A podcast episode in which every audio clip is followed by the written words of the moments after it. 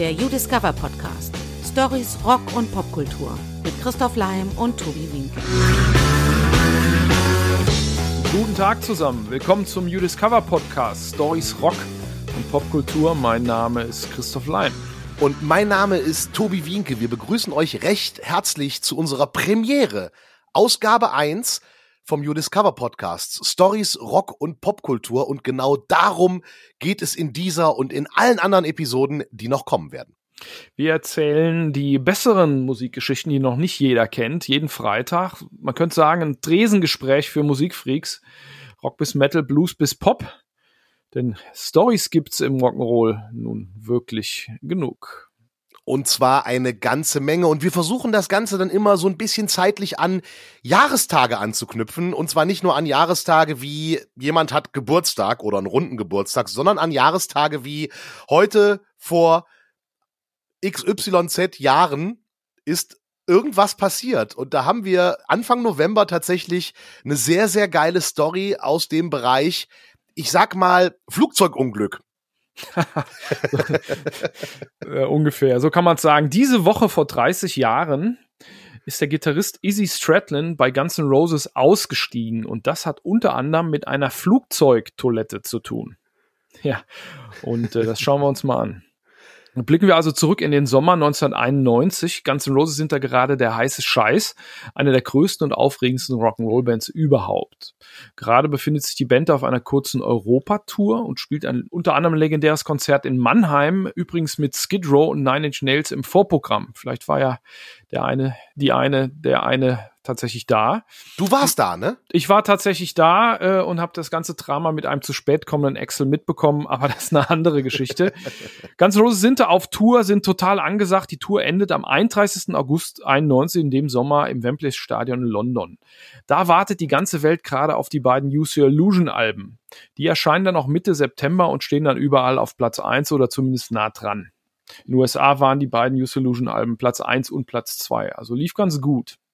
In Deutschland übrigens Platz 2 und Platz 4. Ja, auch nicht so schlecht, ne? Nur? Im Dezember 1991 soll es dann mit Konzerten in den USA weitergehen, aber vorher knallen Guns N' Roses noch eine Meldung raus.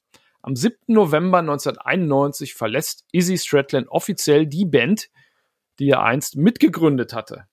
Jetzt fragt man sich, warum steigt ein Rockstar auf der Höhe des Ruhms aus? In Izzys Fall liegt das an drei Dingen an unendlicher Nerverei, an neu gewonnenem Durchblick und auch ein bisschen daran, dass er in ein Flugzeug pinkelt. Jawohl, das hat er gemacht. Mhm. Fangen wir von vorne an. Izzy, der eigentlich Jeffrey Isbell heißt, der ist schon dabei, als Guns N' Roses ähm, mit Appetite for Destruction aus der Gosse Hollywoods zu Megastars aufsteigen. Die Platte von 87 kennen wir alle, gehört in jeden Plattenschrank und wenn man sich die Verkaufszahlen anguckt, steht sie da meistens auch schon. Izzy äh, spielt in frühen Jahren eine große Rolle für die besondere Chemie, für den Groove dieser Band. Ähm, der zaubert zwar nie so viel auf der Gitarre wie Slash oder, oder steht so weit vorne im Rampenlicht wie Axel, aber als Songwriter ist sehr wichtig.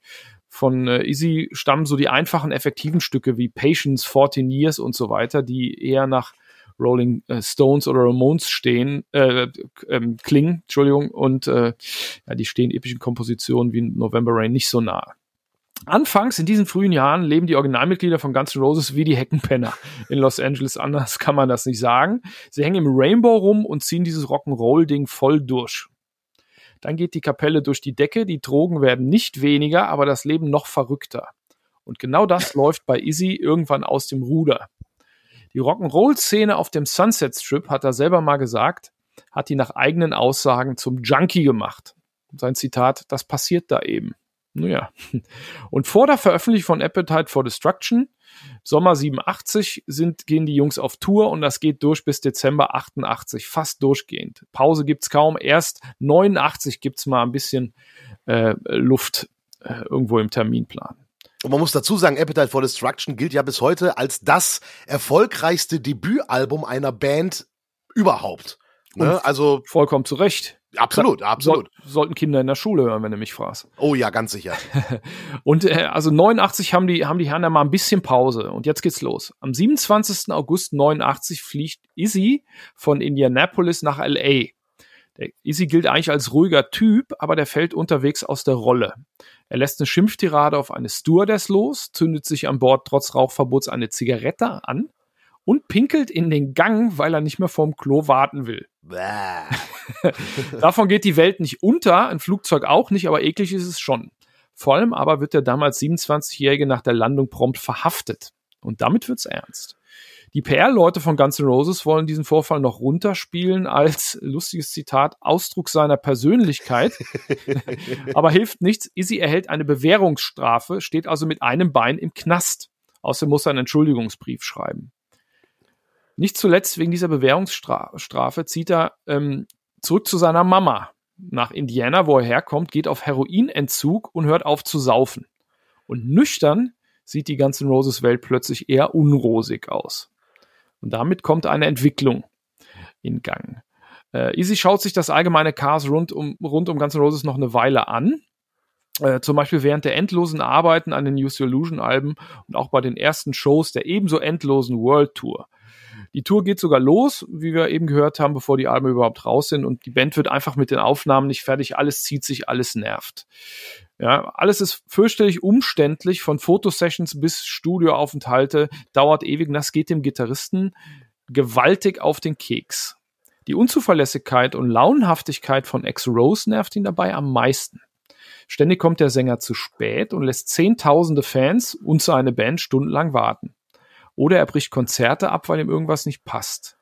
Damit provoziert er mitunter sogar großflächige Randale, wie zum Beispiel Juli 91 in St. Louis. Da wirft Axel das Mikro hin, stürmt von der Bühne und die Fans nehmen drei Stunden lang das Stadion auseinander. Ja, kann man verstehen, dass Izzy das irgendwie aufregt. Und ich sag mal, wenn du dann halt selber auf Pegel bist, irgendwie, dann lachst du darüber. Ne? Genau. Dann, dann bist du da drin, aber wenn du das auf einmal nüchtern aushalten musst, Junge, Junge. Ja, und das erinnert Easy an, an tragische Vorgeschichte, nämlich noch mehr Musikhistorie. Sommer 88 spielen Guns N' Roses in Castle Donington und da kommen zwei Fans ums Leben bei den Monsters of Rock. Ähm, und Easy sorgt sich und sagt in einem Interview, was bewahrt uns davor, dass noch mehr Leute zu Tode getrampelt werden, weil dem Sänger irgendetwas nicht gefällt. So, ne? also der wird schon ernst. Und die, die sonstigen Versuchungen on the road machen dem Mann das Leben auf, äh, natürlich auch nicht einfacher wenn fast die ganze Bande außer Excel sich ständig alles reinpfeift, was sie kriegen kann, fällt es halt auch nicht einfach, nüchtern zu bleiben, zu gut Deutsch. So. Und als die besagte Europatour an diesem 31. August in London endet, hat Izzy die Schnauze voll und steigt aus. Wann genau weiß man gar nicht, denn zunächst hört die Welt nichts davon. Erst am 7. November 91, also diese Woche vor 30 Jahren, geben Guns N' Roses dann bekannt, dass Izzy Stradlin die Band verlassen hat. Ziemlicher Knaller, zumindest bei dem äh, Zeitpunkt. In Interviews später sagt, äh, sagt der Mann, als ich erstmal von den Drogen runter war, habe ich mich umgeguckt und musste mich fragen, ist das alles? Ich war es echt leid, ich musste raus. Ich mochte die Komplikationen nicht, die im täglichen Leben bei Guns N' Roses so eine Rolle spielten. Und dann wird ihm angeblich auch noch ein Vertrag vorgelegt, mutmaßlich von Chefdiktator Diktator X Rose, der Isis finanzielle Beteiligung reduzieren soll. Und damit ist der Ofen dann wirklich aus. Äh, Im Classic Rock hat er was dazu gesagt. Äh, ich zitiere das mal wörtlich. Fick dich, ich war von Tag eins dabei. Warum sollte ich sowas akzeptieren? Fick dich, dann spiele ich eben im Whisky Go Go. So, also hat einfach mit den Schultern gezuckt. Whisky Go Go ist natürlich der kleine Club auf dem Sunset Strip in Hollywood. Äh, da haben N' Roses früher quasi gewohnt. Zu den Zeiten könnten sie dann nicht mal als Gäste aufs Klo gehen, ohne einen Massenandrang zu provozieren. Und damit ist Guns, N' ist Guns N' Roses den Gitarristen los, Izzy Stradlin ist raus, als direkte Folge davon, dass er mal in ein Flugzeug gepinkelt hat. Und das finde ich zumindest als Story doch ganz hübsch. Ja, du pinkelst und dann wirst du wach quasi und hörst mit den Drogen auf. Und dann kommt noch oben drauf, ich meine, er hat ja mit Axel die Band gegründet. Die kannten sich ja schon aus Kindertagen noch aus Indiana seiner Zeit. Und man Richtig. ist mal Kumpels und dann will dein Kumpel dich auch noch finanziell benachteiligen. Ich kann das durchaus nachvollziehen. Wobei ich glaube, als Fan hat man das gar nicht so wirklich mitbekommen. Erst in dem äh, Don't Cry Video, wo äh, der Gitarrist, äh, nicht der Gitarrist, der Keyboarder äh, Dizzy Reed dieses Schild um den Hals trägt, wo drauf steht, Where's Izzy? Ja, taucht da auf oder so ein Milchkarton äh, fliegt da irgendwie durch mit dem Bild von Izzy. Früher wurden ja verschwundene Kinder in den USA mit Bildern auf Milchkartons gesucht. Ist ganz charmant. Der hat tatsächlich aber nochmal mit Guns N' Roses gespielt. Mhm. Nämlich sein Nachfolger, das war Gilby Clark, der hatte eine Kapelle, ähm, die hieß Kill for Thrills. Die haben denselben Clubs in LA äh, rumgeackert. Der hat sich ähm, kurz nach seinem Einstieg auch geschickt bei einem Motorradunfall die Hand gebrochen. und dann hat dann hat äh, Izzy noch mal ein paar äh, Gigs gespielt, aber der war dann raus und von dem hat man auch gar nicht mehr viel gehört. Und es gehört, äh, wie bei Jason News und Metallica, echt schon ein, Rück ein ordentlich Rückgrat dazu, aus so einer erfolgreichen Band auszusteigen, oder? Auf jeden Fall, wobei ich muss sagen, er steigt dann aus mit äh, Tam Tam und Fuck You, wir brauchen dich noch mal, hier ist noch mal ein bisschen Kohle für ein paar Gigs. Ja, dann spiele ich noch mal ein bisschen, aber dann bin ich wirklich raus.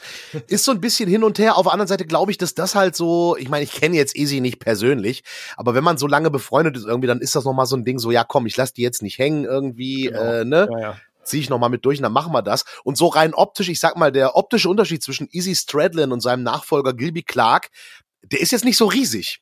das, das stimmt. Die haben auch ähnlich gespielt. Äh, mhm. Und ich habe die Tour dann auch tatsächlich, glaube ich, noch mal irgendwo gesehen. Das, äh, das passt schon.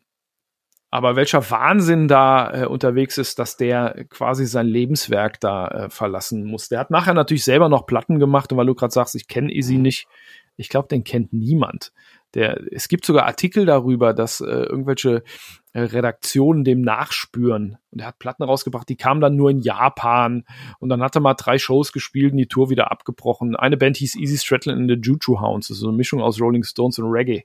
Mhm. Also ganz ruhiges, äh, super Platte, ganz ruhige, ganz ruhiges äh, Zeug, bis auf ein paar Punk-Nummern. Ich glaube, der hat, der hat, ach, zehn Platten mittlerweile rausgebracht. Die fliegen aber komplett unterm Radar. Aber ich glaube, äh, Geld verdienen muss der nicht mehr. Wenn der schlechte äh, Laune hat, dann guckt er in seine GEMA-Abrechnung oder zieht sich einen Kontoauszug. Das, äh, das passt schon. Ja, genau, richtig. Vor allen Dingen, weil er ja dann nicht mehr die ganze Kohle für äh, Alkohol und Drogen rausgehauen hat, sondern vielleicht was beiseite legen konnte äh, durch seine Nüchternheit, das ja vielleicht, glaube ich, verkehrt ist. Ging, glaube ich, äh, äh, äh, Slash vor allen Dingen äh, zwischendrin äh, ein bisschen anders, würde ich mal. Ja, ja, die äh, waren schon, die sagen. waren schon auch so ein bisschen die Toxic Twins. Äh, um, definitiv. Aber um, um das abzuschließen, äh, Izzy taucht ja nochmal im mhm. Kosmos auf, nämlich als äh, Slash äh, Matt Sorum und äh, Duff McKagan Velvet Revolver gründen, weil das mit Excel nicht vorangeht. Der hat die da ja auch so ein bisschen rausgemobbt. Er spielt anfangs auch Easy mit. Aber sobald die Jungs anfangen, einen Leadsänger zu suchen, also, sagt Easy, er hat keinen Bock mehr. Das ist zu viel Diva, zu viel Drama. Der meint, ach, wir singen selber, passt schon. Äh. Und, äh, und warum ist er bei der Reunion nicht dabei? Die ganzen Rose Reunion äh, 2016. Äh, er hat auf seinem offiziellen Twitter-Kanal, auf dem nur so steht, frohe Weihnachten, äh, hat er, hat er geschrieben, äh, ihm passt nicht, wie die Beute aufgeteilt wird. Loot, sagt er wörtlich. Ja, okay. Und das ja, war's. Interviews gibt er nicht. Der gastiert ab und zu am, äh, auf, auf Shows. Aber ganz interessant. Äh, ich mag so Geschichten ähm, wegen der wegen der Zusammenhänge und weil das äh, tatsächlich irgendwie Sachen, Sachen erzählt, die ich mit äh, damals natürlich null mitbekommen habe. Easy ist ausgestiegen. Naja, stand irgendwas im Metal Hammer, aber wusste ich nicht.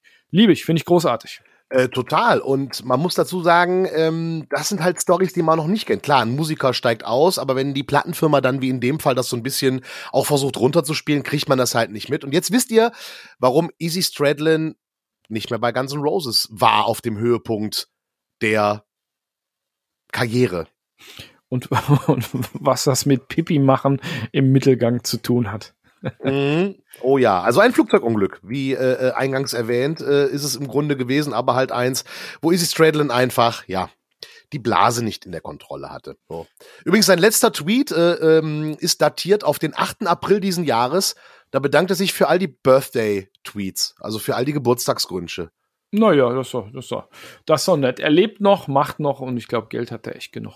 Und, und wenn man das durchguckt, ist genau das, was du sagst. Die einzigen beiden Tweets der Jahre 2020 und 2019 sind Happy Holidays, also frohe Weihnachten und Danke für die Geburtstagswünsche. Also von daher, er ist bei Social Media auch ein Vollprofi, würde ich sagen. Ja, ein, aber ein Freund, ein freundlicher Mensch. Nun gut, aber man hätte ja auch was Vernünftiges lernen können.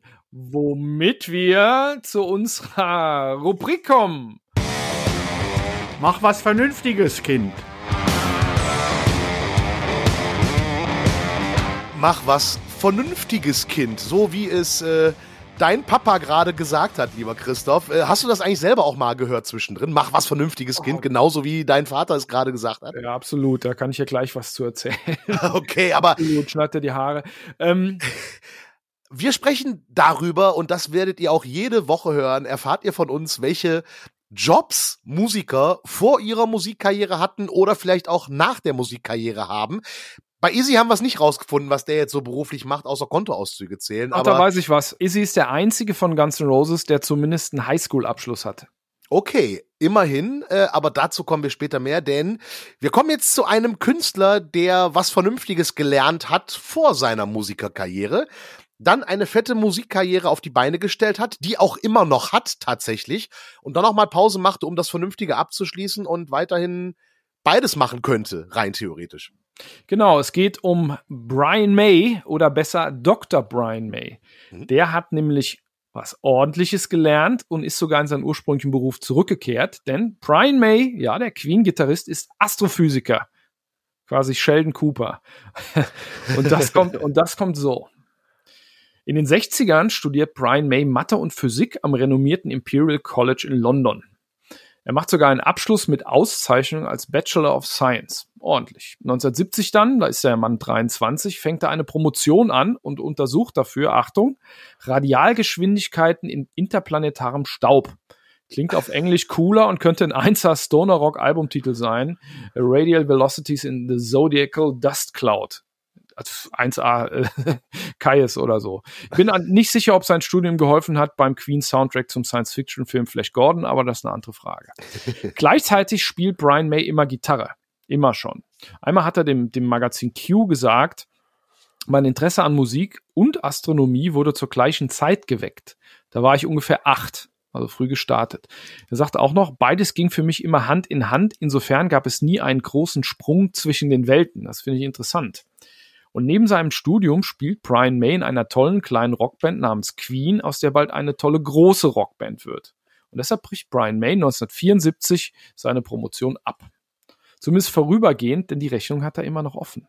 Im Oktober 2006, mit fast 60 Jahren, meldet er sich erneut an der Uni an.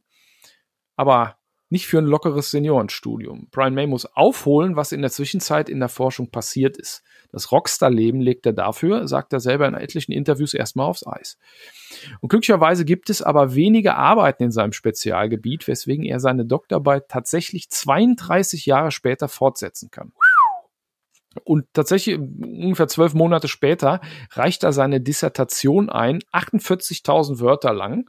Die findet man sogar im Netz, wenn man sucht. Auf udiscover-music.de haben wir die Story mit dem Link. Und am 23. August 2007 stellt er seine Arbeit dann einem Fachgremium vor, in einem, wie er selber sagt, dreistündigen und sehr, sehr harten Kolloquium. Aber das meistert er mit Bravour und das Gremium zeigt sich zufrieden. Brian May muss nur wenige Veränderungen vornehmen und ihm wird der Titel verliehen. Damit hat Brian May, einer der wichtigsten Rockgitarristen der Welt, einen richtigen, echten Doktortitel und das auch noch in einem Fach, in dem das nicht obligatorisch ist und schon gar nicht nebenbei erledigt werden kann. Und die festliche Verleihung der Doktorwürde und wahrscheinlich mit diesem lustigen Hut, die auf seine Haare gar nicht drauf passt, aber egal, äh, passiert übrigens in der Royal Albert Hall, wo er vermutlich mit Queen schon gespielt hat. Und deshalb heißt es für uns immer noch Dr. Brian May. Bitteschön. Dr. Brian May. Ja, sehr, sehr schöne Story, vor allen Dingen nach 32 Jahren die Arbeit dann fortzusetzen. Ich glaube, das Schwierigste war so die Anfänge, damals handgeschrieben oder Schreibmaschine dann im Digital zu übertragen. Ich glaube, das ist so äh, das, das härteste Problem vielleicht gewesen. Aber gut, sind wir froh, dass es äh, in diesem Fachgebiet war, und zwar in den Radial Velocities in the Zodiacal Dust Cloud ja, wenn da nicht so viel passiert ist in der Forschung, hat er äh, Glück gehabt, weil sonst hätte er nochmal bei Null anfangen müssen. Aber ich finde, das passt zu ihm. Also dieses, dieses Astrophysik-Ding, weil der ist ja schon immer so ein bisschen abgespaced, sage ich mal. Ja, äh, äh, wirkt er auf der Bühne und ich finde, das ist gut. Also was anderes äh, hätte er, glaube ich, gar nicht machen dürfen. Also ich könnte mir ihn nicht in einer anderen Disziplin vorstellen, wenn ich so drüber nachdenke. Gut, gute Frage. Ich habe den, den Herrn leider noch nicht getroffen. Ich würde ihn ja gern mal interviewen, insbesondere weil ich ja auch mal Physik studiert habe. Also ich bin sonst gesund, aber habe ich tatsächlich mal gemacht, äh, aber mit ein paar Unterschieden zu Brian May. Äh, ich bin, äh, habe keinen Doktor und keine Platinalben. Ähm, aber ähm, trotzdem ist faszinierend, dass der da nochmal eingestiegen ist. Also nicht nur, dass er es kann mit seinem Thema, sondern dass du nochmal quasi auf die Schulbank gehst und ganz anders denkst als äh, beim Songschreiben und, äh, und, und auf Tour gehen und so weiter. Also cooler Typ. Ich würde den gern mal, ähm, ich würde den gern mal äh, äh, interviewen dazu. Stell wenn vor, du das tust, diese Fachsimpelei zwischen Christoph Leim und Dr. Brian May über äh, Astrophysik, Oh, das, die würde ich gerne hören. Oh, das geht, oh, das geht schief. Da bin ich auf, auf ganz dünnes, äh, auf ganz dünnem Eis mit ganz gefährlichem Halb- und Viertelwissen.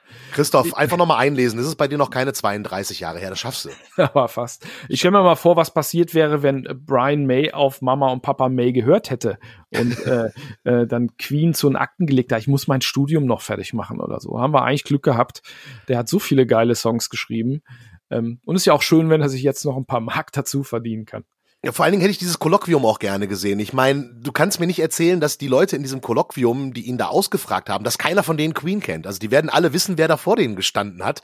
Und dann da wirklich der harte Prüfer zu sein, ich könnte mir das schwer vorstellen, dass du dann nicht äh, befangen bist. Es sei denn, du magst Queen nicht. Und ich, aber ich glaube, Menschen, die Queen nicht mögen, sind auch rar gesät.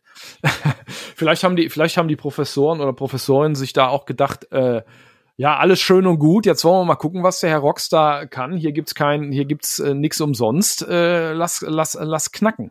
Ähm, schöne Geschichte, äh, gefällt mir auch, äh, erzähle ich auch sehr gerne oder habe ich sehr gerne mal nachgelesen. Und der, ähm, der Brian, der Herr Brian May, Herr Dr. Brian May, äh, der ist auch weiterhin aktiv. Es gibt Fotos von ihm, da steht er irgendwie am, am CERN rum, äh, am Teilchenbeschleuniger, der ist da echt noch am Start. Also sehr coole Sache. Und das sind Geschichten, die ihr auch jede Woche von uns bekommt. Das heißt, wenn ihr diesen Podcast regelmäßig hört, könnt ihr auf jeder x-beliebigen Party, wo garantiert irgendwann mal Queen laufen wird, einfach mal erzählen, übrigens, wusstest du schon, das ist auch unser Bildungsauftrag, den wir hier in diesem Podcast loswerden wollen. Und äh, wir müssen auch Danke sagen an dieser Stelle, denn so Podcasts sind ja ohne Partner nicht möglich. Und wir danken an dieser Stelle unserem Partner I'm Sound. I'm Sound ist eine Versicherung für Instrumente und Sound-Equipment von Musikern für Musiker entwickelt und konzipiert und deshalb der perfekte Rundumschutz, wenn ihr selbst als Musiker oder mit eurer Band unterwegs seid und wenn ihr Instrumente, zum Beispiel Gitarren, Synthesizer sammelt, auch dafür ist die Versicherung geeignet. Mehr Infos gibt's auf imsound.de. Also imsound.de. Ja, äh, wich, wichtige Sache äh, kenne ich auch. Gitarren fallen so schnell um und Kopfplatten brechen so schnell ab. Ja, du Danke. bist ja auch schon länger unterwegs. Dir ist sowas auch schon passiert, ne? Ja, ja, sicher. Geht alles kaputt, aber meine sind nicht so teuer. also danke an, an unsere Partner. Äh, und wir haben auch noch eine weitere Geschichte, die sich auch wieder äh, im November jährt. Äh, kennst du das, äh, Tobi, wenn du eigentlich eine gute Idee hast, mhm. dann aber genau sich ins Gegenteil verkehrt und das Gegenteil bewirkt. Natürlich, das kennt Das genau ist vor 36 Jahren Tipper Gore passiert. Das ist die Ehefrau äh, von Al Gore, dem späteren US-Vizepräsidenten. Die hat nämlich äh, 85 zusammen mit anderen Gattinnen aus der Politik äh, die haben, die Gang hat den Spitznamen The Washington Wives bekommen, dafür sorgen wollen, dass Kinder nur Musik hören, die für sie geeignet ist ne, wie man es von Filmen kennt. Da darf keiner Pipi, Kacke, Arsch sagen und auch das im Englischen sehr handliche Wort Fuck darf gar nicht vorkommen. Und äh, Tod, Teufel, Rauschmittel äh, und Kloppereien sowieso nicht. Deshalb soll da Musik gekennzeichnet werden. Und da kommt der schwarz-weiße Aufkleber her, der im November 85 eingeführt wurde und auf manchen Platten klebt und zu einer Ikone der Popkultur wird. Wir kennen den alle, zumindest alle, die ein bisschen älter sind. Da steht drauf Parental Advisory Explicit Lyrics. Also Eltern aufpassen, hier sind explizite Texte drauf. Ne, mit Pipi Kacke Arsch. Dafür gründet Tipper Gore im Mai 85 das PMRC. Und das hat man vielleicht schon mal gehört. Das Parents Music Resource Center. Und dieser Laden veröffentlicht eine Liste der Filthy 15, der schmutzigen 15 Songs, vor denen Kids bewahrt werden müssen. So eine exemplarische Beispielliste. Und ähm, damit soll erklärt werden, dass Kinder nicht alles hören dürfen. Manche Sachen sind halt ab 18 und so weiter. Klingt plausibel, aber wenn man mal genauer hinguckt, die Damen, die Washington Wives sind da wirklich, wirklich empfindlich. Man muss fast drüber lachen. Da gibt's ja. Äh, Christoph, sorry, wenn ich hier unterbreche, aber äh, ich kenne den Aufkleber mit äh, Parental Advisory Explicit Content oder gibt's da beides? Ja, ja, gibt beides. Explicit ah, okay. Content, Explicit Lyrics heißt Eltern aufpassen, hier wird's explizit und die Kinder äh, äh, werden jetzt ähm, moralisch total äh, durcheinander gebracht. ja, der Witz ist ja, diese Songs, diese Songliste ist ja ähm, lustig. Genau, prinzipiell ist der Gedanke ja nicht schlecht. Die Bundesprüfstelle für jugendgefährdende Medien hat auch ein paar Sachen äh, äh, im Visier, die nichts für Kids sind. Das ist schon in Ordnung. Aber der Song, der das Ganze ins Rollen bringt, den hört die damals 36-jährige Tipper Gore aus dem Kinderzimmer ihrer Tochter, ist ein Song namens Darling Nikki von Prince. Und da geht's um Masturbation. Nun ja, und die anderen Songs sind zum Beispiel äh, Eat Me Alive von Judas Priest, da geht es um Sex. Äh, Bastard von Motley Crue, da geht es um Gewalt. Naja, und sowas Schlimmes, Schlimmes wie Let Me Put My Love Into You, Babe von ACDC. Naja, da geht es ums Poppen. Ne, also We're Not Gonna Take It, Twisted Sister sei gewalttätig. Animal mm. Fuck Like a Beast von Wasp geht natürlich gar nicht allein wegen des F-Wortes. Dabei hat Schwarze Gesetzlos Blackie Lawless diesen Song so extra rausgebracht, damit sich jemand drüber aufregt. Das war nämlich die Erstveröffentlichung von Wasp. Genau, und bei so Dress, Dress You Up von Madonna, Dress You Up with My Love, das würde man auf Deutsch übersetzt auch Helene zuordnen können, glaube ich. Ja, ähm, ich ziehe dich mit meiner Liebe an, aber das ist natürlich dann sexuell äh, motiviert und das war, glaube ich, das so ein so ein Hauptthema auch irgendwie, wenn es irgendwie um um äh, Sex ging, irgendwie ist es ganz ganz böse. Ja, aber auch auch mit äh, Teufel, ne? Into the Coven ja. von Merciful Fate, der Gehörnte. Es steht schon ums Eck. Trash von Black Sabbath, da geht's um Drogen. Äh, ja, auch da kommen auch vor Venom natürlich. Cindy, äh, ich meine Cindy Lauper, She-Bop heißt der Song. Cindy Lauper. Äh, mhm. Ja, okay. Jedenfalls, die haben sich, die haben sich äh, aufgeregt und ähm, wollten, wollten Musik kennzeichnen. Ja, den Musikern mhm. gefällt das natürlich gar nicht, denn könnte bedeuten, dass zum Beispiel so große Ketten wie Walmart die, die Platten nicht mehr verkaufen. Da gibt's zwar Waffen, aber hey, gut. Musiker versuchen sich zu wehren. So, und da, dafür gibt es sogar eine Senatsanhörung und da sitzen dann drei zusammen, die man eigentlich so nie zum Beispiel auf den Sampler packen würde. Die Snyder von Twisted Sister, der große Frank Zappa und John Denver, der Sänger des Country Evergreens Take Me Home Country Roads, kennt man auch. Mhm. Und der wurde quasi als eine Art Entlastungszeuge eingeladen, aber auch der Plan ging äh, nach hinten los. Absolut, denn wir haben ja die verschiedenen Aussagen dieser drei sehr unterschiedlichen Künstler, zum Beispiel die Snyder. Ja, der tauchte da vor Gericht auf mit Make-up, tupierten Haaren, Jeanskutte, sah so ein bisschen aus wie so ein Schuljunge, der zum Direktor bestellt wurde und zog dann aus seiner äh, Jeans so einen zerknüllten Zettel und dann kam seine Gegenargumentation. Es geht nämlich äh, um den Song We're Not Gonna Take It, dem ja Gewalt vorgeworfen wird. Im Text ist es mit der Gewalt allerdings wirklich äh, äh nicht vorhanden und das zugehörige Video, da kommen nennen wir es mal Gewalt, Anführungsstriche, Szenen drin vor. Da fliegt der Lehrer durchs Klassenzimmer und landet dann in einem Basketballkorb und solche Geschichten. Ähm, und das ist eine Interpretation des Textes und für ihn ist es nicht zulässig, das so zu behaupten und zu sagen, ah, wenn das im Video ist, dann ist der Text auch gewalttätig. Das ist für ihn unzulässig laut äh, ja seinem Kanon und das gehört dazu, weil die Elemente des Videos eins zu eins aus Cartoons stammen. Also das sind tatsächlich diese klassischen Wiley E. Coyote und Roadrunner-Szenen, die da Inspiration waren und nachgestellt wurden. Und die sind ja auch nicht verboten. Und es gibt eine amerikanische Wohltätigkeitsorganisation, die wollte das Video tatsächlich als Aufklärungsvideo zum richtigen Umgang mit Teenagern nutzen. Deswegen, äh, laut Dee Snyder also dieser ganzen Vorwürfe der PMRC unzulässig. Das Video ist ja auch totaler Slapstick. Also Mega gut. Ja, der, der, Schauspieler, der diesen Lehrer spielt, der glaube ich in mehreren Twisted Sister Videos auch auftaucht. ich finde die total ulkig. Also das ist so, so Klassiker eigentlich der Videokunst der 80er. Ne? Also von Dee Snyder hätte man es vielleicht nicht erwartet. Der hat auch nachher den legendären Satz gesagt, als es um sein Outfit da ging, I'm not, uh, I'm not dressing up for anyone and I sure as hell I'm, I'm not dressing down. ich verkleide mich für niemanden und ich ziehe mich auch für niemanden äh, äh, weniger an. Hat halt, hat halt raumgreifendes Haupthaar gehabt und hat aber durchaus kluge Sachen gesagt. Und äh, Zappa Ähnlich. Genau, genau ähnlich, ähnlich. Äh, und, und die Snyder hat halt damals so dieses Klischee Anfang der 80er, ah, der Rocker, der ist bestimmt dumm, hat sich aber dann noch total eloquent ausgedrückt, wie die Snyder ja ist. Der ist ja wirklich ein ziemlich intelligenter Mensch und hat genau mit diesem Klischee dann gespielt. Frank Zappa, so ein bisschen enfant terrible und sehr freiheitsliebender Mensch, Anzug und Krawatte an und hat sich in seinem Statement dann ganz klar auf den ersten Zusatzartikel der amerikanischen Verfassung berufen, nämlich die Redefreiheit. Und er kritisiert die willkürliche Moralkontrolle, äh, die eben kein neutrales Kriterium ist, sondern halt auf Befindlichkeiten von religiösen Gruppen und ähnlichem basiert. Offen, und offensichtlich, äh, offensichtlich. Auch ein Punkt, definitiv. Und dann John Denver wo jeder denkt, ah, Country-Sänger, Take Me Home, Country Roads, äh, der wird da bestimmt auch sagen, ja, das sind alles böse Texte. Und genau das dachten die Verantwortlichen auch, als sie ihn geladen haben, dass der die unterstützen wird. Und dann John Denver sagt ungefähr so etwas wie, das Ganze erinnert ihn so ein bisschen an die Zensur im Dritten Reich. Oh. Ganz knallhartes Statement. Er hat nämlich selber Erfahrung mit so einer Zensurgeschichte gemacht in den 70er Jahren. Da hatte er einen Country-Song, der hieß Rocky Mountain High und war nichts anderes als eine Hommage an die wunderschönen Landschaften im Bundesstaat Colorado.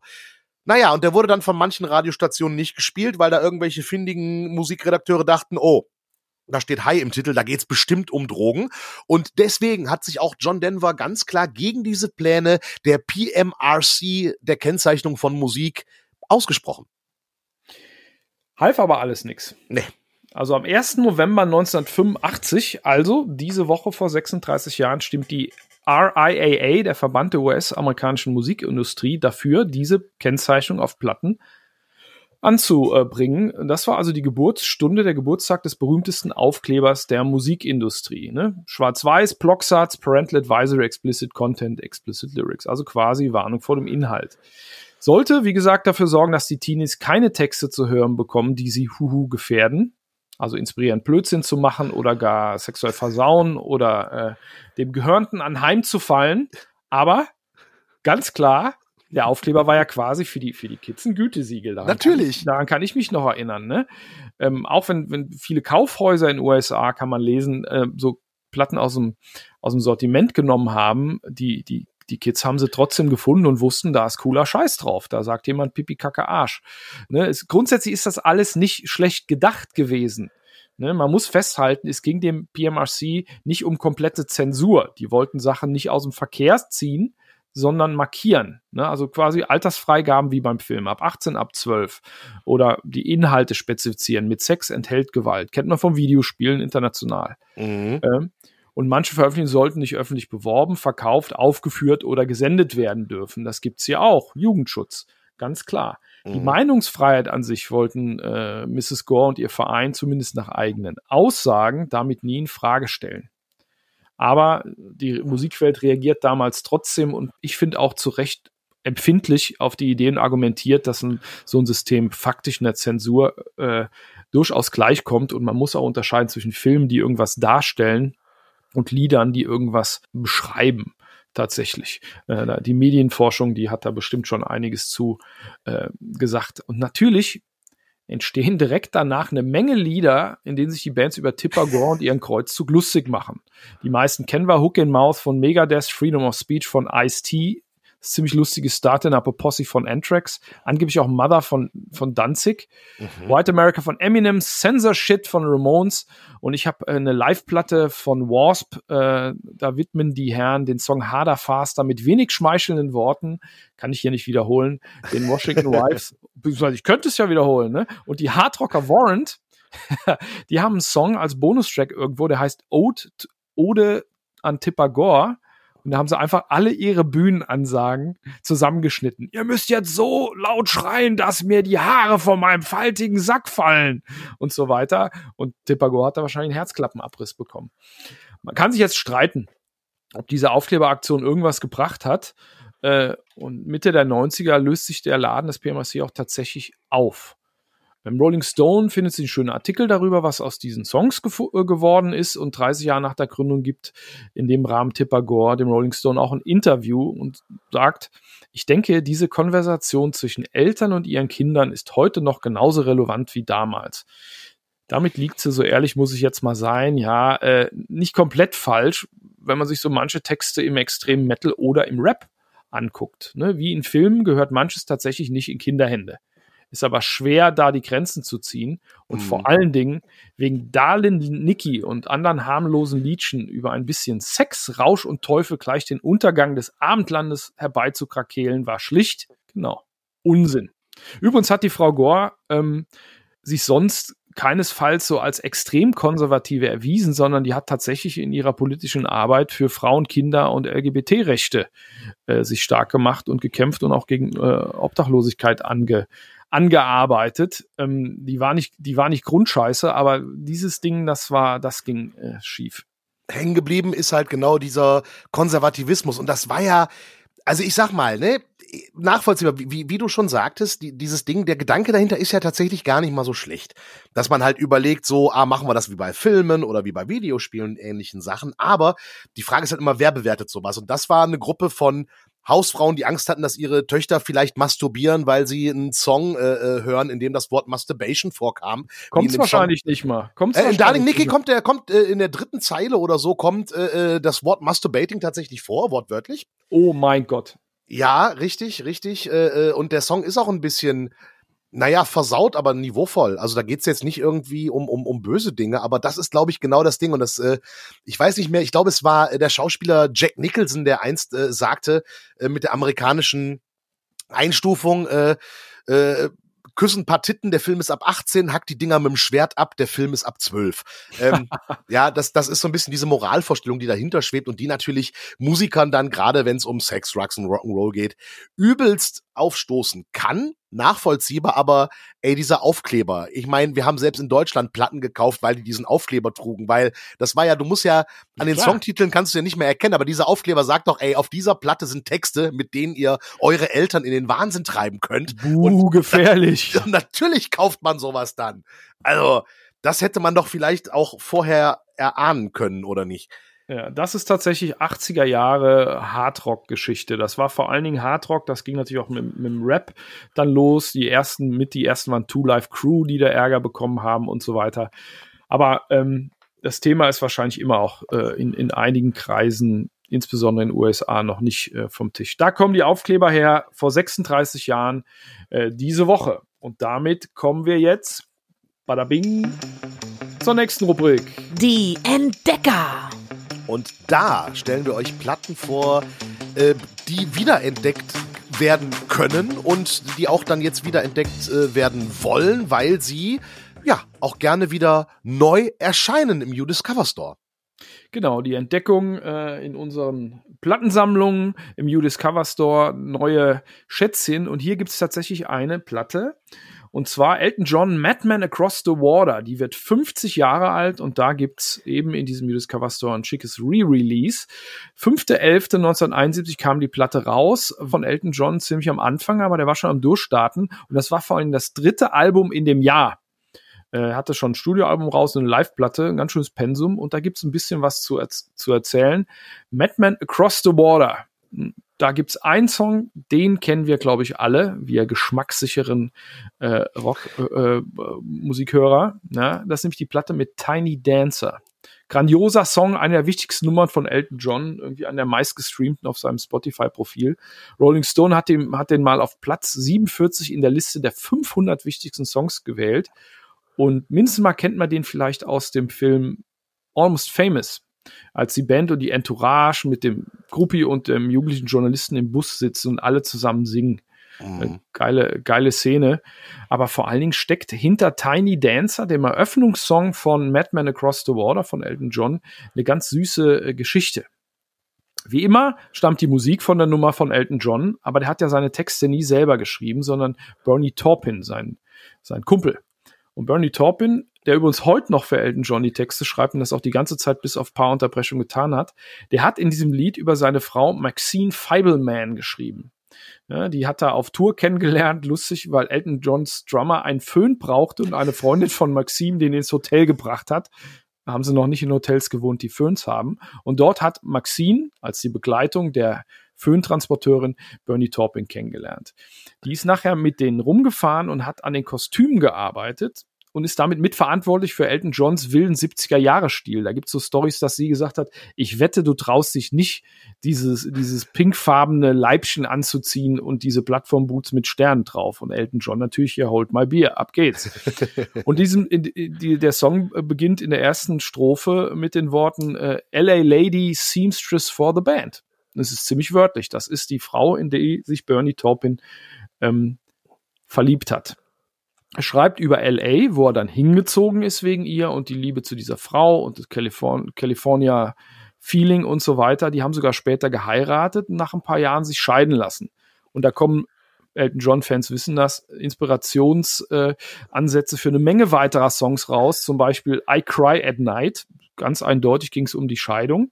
Und lustigerweise auch der legendäre Elton John-Song Bitch is Back hat mit dieser Frau zu tun, aber mit Bitch ist nicht sie gemeint, sondern die schlechte Laune von Bernie Taupin, wenn er ab und zu mal wieder total mies drauf ist und sie sagt, oh, the bitch is back, da kommt's her. Aber es ist auch ziemlich cleverer Schachzug. Du bist Songwriter irgendwie, verarbeitest deine Scheidung in Songs und musst die nicht mal selber singen. Das ist eigentlich ziemlich clever, muss man sagen. Boah, das ging dann noch weiter. Äh, ne, der, die Frau war dann mit dem Bassisten von Elton John zusammen und der musste die Songs spielen, in, in denen Bernie Taupin gemotzt hat. Bisschen wie bei Fleetwood Mac, aber das war wieder eine andere Geschichte. Oh ja.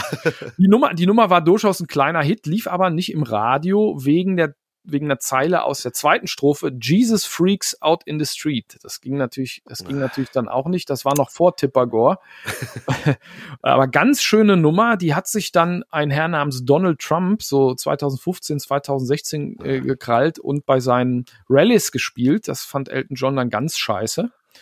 Äh, und die kam auch mal in der Serie Friends vor, weil die eine dieser Charaktere immer gedacht hat, äh, das wären der Song ist Tony Dancer und Schauspieler. Also ganz, ganz tolle Nummer, echt, die, die ist wirklich charmant. Und was ich abgefahren finde, und das gilt für das ganze Album, das 50 Jahre alt, aber das klingt nicht dated. Tatsächlich. Das klingt klassisch, aber ist irgendwie zeitlos. Und das ist ein Qualitätsmerkmal, oder?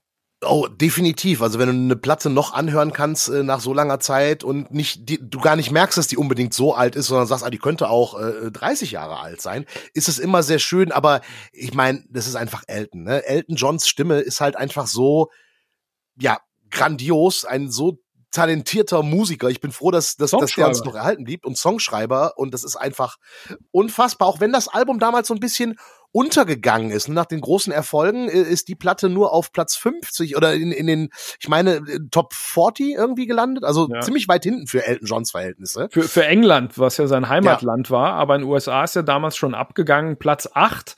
Und ich habe irgendwo gelesen, dass sie nach drei Monaten eine Million US-Dollar eingespielt hat. Also geht doch. Also klassisches Album, gibt zum Jubiläum jetzt eine Neuauflage. Ähm, und ich, ich kann, wie gesagt, kaum glauben, dass das, dass das äh, Ding so alt ist. Wenn das jetzt im Radio liefe, das Stück, würde es nicht weiter auffallen. Piano, gute Melodie, äh, guter Text. Da gilt Regel eins. Ja, ein guter Song ist ein guter Song, ist ein guter Song. Und ich finde äh, äh, Top äh, 50 äh, in den UK dafür, dass äh, die Platte innerhalb von wenigen Tagen eingespielt wurde, weil Elton John äh, damals ja im Dauerstress war wegen Live-Konzerten und so weiter und so fort. Äh, kann man mal machen, ne? So okay, sind jetzt. Ich habe nur zehn Tage gebraucht, dann bin ich halt nur auf Platz 41. Ist ist muss man einfach ist so eine so eine Kosten-Nutzen-Rechnung, glaube ich. Ist alles relativ. Ist alles relativ. Übrigens der Titeltrack Madman Across the Water, da haben Leute ganz lange gedacht, damit würde der Engländer Bernie Taupin den damaligen US-Präsidenten Nixon meinen. Das schlägt auch wieder einen schönen Bogen zu Donald Trump nachher. Aber war, war tatsächlich nicht gemeint. Bernie Taupin sagte später, so clever war ich gar nicht. Auch schön bescheiden. Naja, super Platte. Madman Across the Water von Elton John. Die restlichen Songs sind eher Deep Tracks, aber es ist trotzdem, ist trotzdem guter Stoff. Also Regel 1, wie gesagt, guter Song ist ein äh, guter Song. Wir sind durch für heute. Ich hoffe, es hat Spaß gemacht. Oh ja. Mir hat Spaß gemacht. Mir auch. Und Musikgeschichten gibt's echt eine Menge. Ihr findet übrigens die Songs, über die wir hier in diesem Podcast sprechen, auf der You Discover Podcast Playlist bei Spotify. Da sind die Titel drin, über die wir gesprochen haben und über die wir auch noch sprechen werden. Und die könnt ihr dann auch mal schön laut aufdrehen und äh, euch den Aufkleber irgendwo runterladen. Ja, die Filthy 15 sind da natürlich dabei. Und da kommt oh, ja. Pipi Kacke, Arsch vor und das Wort Fuck. Und damit zurück ins Funkhaus. Vielen Dank und tschüss. Tschüss.